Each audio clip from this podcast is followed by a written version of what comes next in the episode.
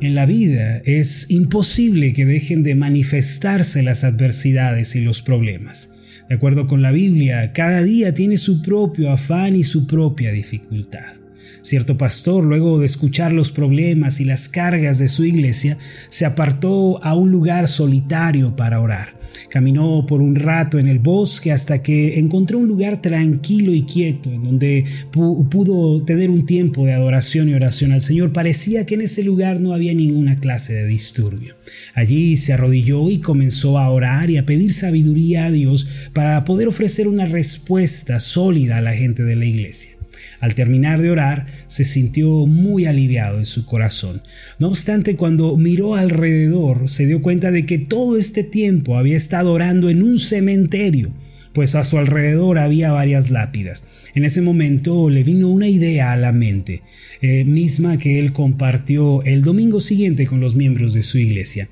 Él les dijo estas palabras, hermanos, sé que todos tienen algún tipo de problema y quieren dejar de tener aflicciones. Sin embargo, el único lugar que conozco en donde no hay problemas ni afanes es el cementerio.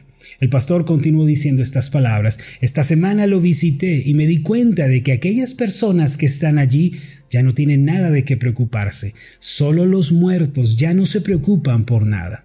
Para los vivos, para los que todavía estamos aquí, las aflicciones no dejarán de venir ni de manifestarse delante de nosotros. Pero mientras estaba en el cementerio, dijo el pastor, encontré que orando, confiando en Dios y esperando en Él, podemos tener alivio. Estas fueron las palabras del pastor para su iglesia. Mis amados, en la vida se nos presentan todo tipo de obstáculos y desafíos cada día sin excepción. Algunos de estos problemas suelen ser más altos que otros y algunos son más dolorosos en comparación con otros. Los muertos ya no tienen nada de qué preocuparse, pero los vivos tenemos todo tipo de pesares y de cargas para sobrellevar. Además de esto, el día de hoy yo quiero plantear una pregunta quiero que pensemos en, esto siguiente. Si hacemos nosotros de la oración nuestro refugio, cuando vengan los problemas, los vamos a poder sobrellevar. Y la pregunta es esta, ¿por qué tienen que venir obstáculos y desafíos en la vida cristiana?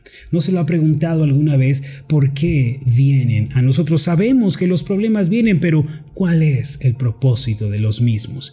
Miren mis amados los obstáculos en la carrera de la fe en la cual todos nos encontramos el día de hoy deben ser tomados como ejercicios que fortalecen la confianza y la esperanza en Dios. La razón por la que tenemos aflicciones y pruebas en el día a día es porque Dios está fortaleciendo nuestra fe. Ciertamente el problema que se supera el día de hoy se convertirá en fortaleza, poder y sabiduría el día de mañana.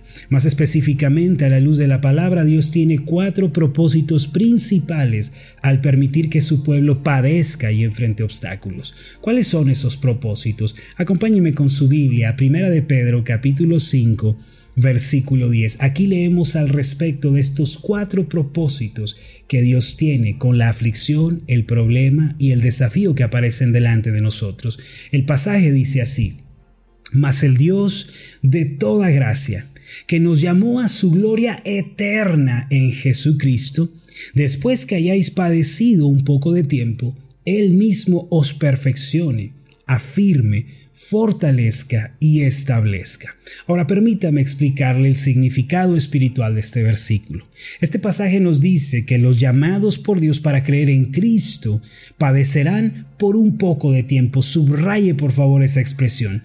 Ese tiempo no se refiere a un año, a un mes, a una semana tampoco. Ese poco de tiempo equivale a nuestra vida, la cual es muy corta con relación a la eternidad. Lo que quiere decir el apóstol Pedro es que a lo largo de toda nuestra vida viviremos diferentes episodios de aflicción y de prueba, pero señala que nuestra vida es un poco de tiempo. Esto se debe a que los hijos de Dios deben vivir su vida siempre con relación a la eternidad. Debemos ver nuestras vidas con relación a lo eterno y no a lo terrenal. Si nuestro enfoque es lo terrenal, mis amados, entonces nos parecerá imposible de soportar y vamos a sufrir el problema que tenemos por delante. Sin embargo, si levantamos la vista, si contemplamos la eternidad, nos vamos a dar cuenta de que la situación difícil que está frente a nosotros es llevadera y vamos a poder superarla con la ayuda de Dios. Ese era el pensamiento apostólico en la Biblia.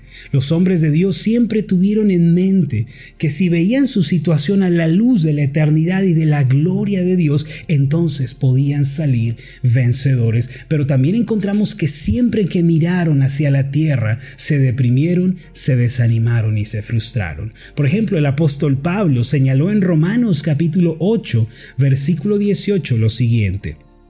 Pues tengo por cierto que las aflicciones del tiempo presente no son comparables con la gloria venidera que en nosotros ha de manifestarse. El salmista decía que aunque tuviera que pasar por el valle oscuro de la muerte, al final vería la bondad de Dios e iría a la eternidad. En el Salmo 23, versículo 6 leemos lo siguiente, Ciertamente el bien y la misericordia me seguirán todos los días de mi vida, y en la casa de Jehová moraré por largos días. Ahora yo sé que el versículo 6 suena poético, hermoso, dulce, deseable, pero viene después del versículo 4 que dice, aunque ande en valle de sombra de muerte, no temeré mal alguno porque tú estarás conmigo.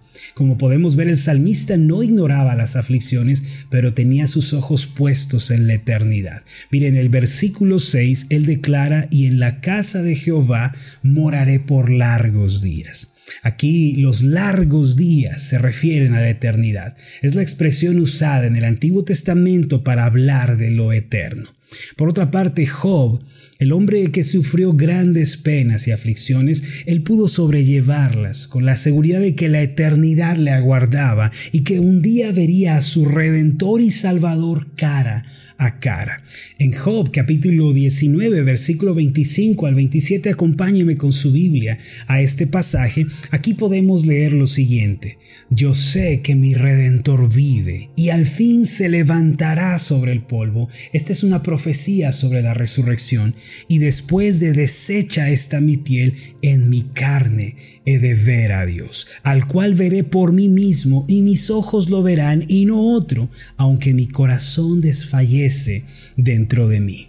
Esta era la esperanza que reposaba en el corazón de Job, con la cual él pudo sobreponerse a la situación y alabar a Dios en medio del sufrimiento. Él sentía que su corazón desfallecía, que se derretía en su ser, en su interior, pero pudo sobrellevar la situación porque se vio con relación a la eternidad. Mis amados, cuando la esperanza de la eternidad también reposa en nuestros corazones, podemos atravesar el sufrimiento como y triunfar en la vida. Pedro dijo que el pueblo de Dios padecería por un poco de tiempo. Sí, a veces nos parece que es mucho y preguntamos cuándo, Señor, va a terminar, cuándo va a terminar este problema. Pero cuando nosotros pensamos en la eternidad y contemplamos la gloria de Dios por fe en nuestro corazón, entonces tenemos fuerzas nuevas para salir adelante. Nuestro referente, nunca lo olviden mis amados, es la eternidad. La eternidad es el referente de mi vida. Mis problemas, recuerden esto, los tengo que ver a la luz de la eternidad. Voy a padecer por un poco de tiempo, voy a padecer circunstancias adversas. Puede que en la vida me haya tocado una situación amarga, pero no durará para siempre, por un poco de tiempo. Ahora, enseguida de esto, Pedro prosigue a decirnos lo siguiente, primera de Pedro 5:10, mas el Dios de toda gracia, que nos llamó a su gloria eterna en Jesucristo, después que hayáis padecido un poco de tiempo, el mismo os perfeccione, afirme, fortalezca y establezca. Aquí Pedro menciona los cuatro propósitos de la aflicción y el desafío en nuestra vida. Primero dice que Dios tiene el propósito de perfeccionarnos. Esta expresión no significa que dejaremos de tener errores o fallas como es la concepción de la perfección en el occidente. La palabra perfección en el Nuevo Testamento se relaciona mayormente con la madurez, el crecimiento y la rectitud. Ese es el primer propósito de Dios cuando Él permite que atravesemos alguna clase de sufrimiento. Dios perfecciona la fe de sus hijos a través del dolor y de la aflicción. Así como el fuego purifica el metal y lo hace más resistente, Dios con la prueba purifica la fe de sus hijos, la limpia de todo orgullo y arrogancia y nos hace santos delante de Él. En segundo lugar, eh, Dios nos afirma, dice la apóstol Pedro. Afirmar significa poner un buen fundamento para que la construcción no se derribe ni se venga abajo. Esto significa que Dios pone un fundamento para nuestra confianza en Él. Es en el tiempo de la aflicción, hermanos, donde Él nos enseña a depender de su gracia, a buscarle y a encomendarle toda situación. En tercer lugar, Dios nos fortalece a través de la aflicción. Dios tiene el propósito no de destruirnos, sino de fortalecer nuestra confianza y dependencia en Él. A veces somos desconfiados, vivimos con incertidumbre como si Dios nos hubiera fallado en el pasado. Guardamos dudas equivocadamente en nuestro corazón y pensamos que Dios podría dejarnos o abandonarnos en algún momento. Sin embargo, uno de los propósitos de la prueba y del obstáculo es que nos fortalezcamos en él y que aprendamos que Dios nunca cambia ni se vuelve atrás. En cuarto lugar, dice el apóstol Pedro que Dios nos establece. ¿Qué quiere decir esto? Bueno, que Dios nos da una clara identidad de quienes somos delante de Él. En ocasiones tendemos a pensar de, de, manera errónea acerca de nosotros. Pensamos que Dios nos ha desechado, nos ha olvidado o que no tenemos su amor y su gracia apoyándonos en nuestra vida. No obstante, los que han sido salvos nunca son dejados por su Señor. Mis amados, si bien la vida tiene todo tipo de obstáculos, Dios tiene un propósito al permitirnos pasar por ellos. Por ende, no se desanime cuando estos obstáculos, grandes o pequeños, aparecen en la carrera de la fe. Más bien, contemple la eternidad, recuerde la eternidad es nuestro referente, confíe en Dios y levántese nuevamente. Dios tiene un propósito con todo lo que usted está viviendo. Vamos a hacer una oración juntos. Padre Celestial, es cierto que todos los seres humanos, sin excepción, tenemos algún tipo de sufrimiento, de carga, de preocupación o de pesar. Sin embargo, Señor, tus hijos no sufren en vano. El sufrimiento de tus hijos no es en balde. Tú tienes un propósito, Señor, con cada aflicción, problema y circunstancia que viene a nosotros. Hoy hemos comprendido, Señor, que tú quieres perfeccionarnos, afirmarnos, establecernos, Señor, fortalecernos. Que esta obra sea llevada a cabo en nuestros corazones por el poder del Espíritu Santo. Gracias te damos en el nombre de Jesús. Amén y amén.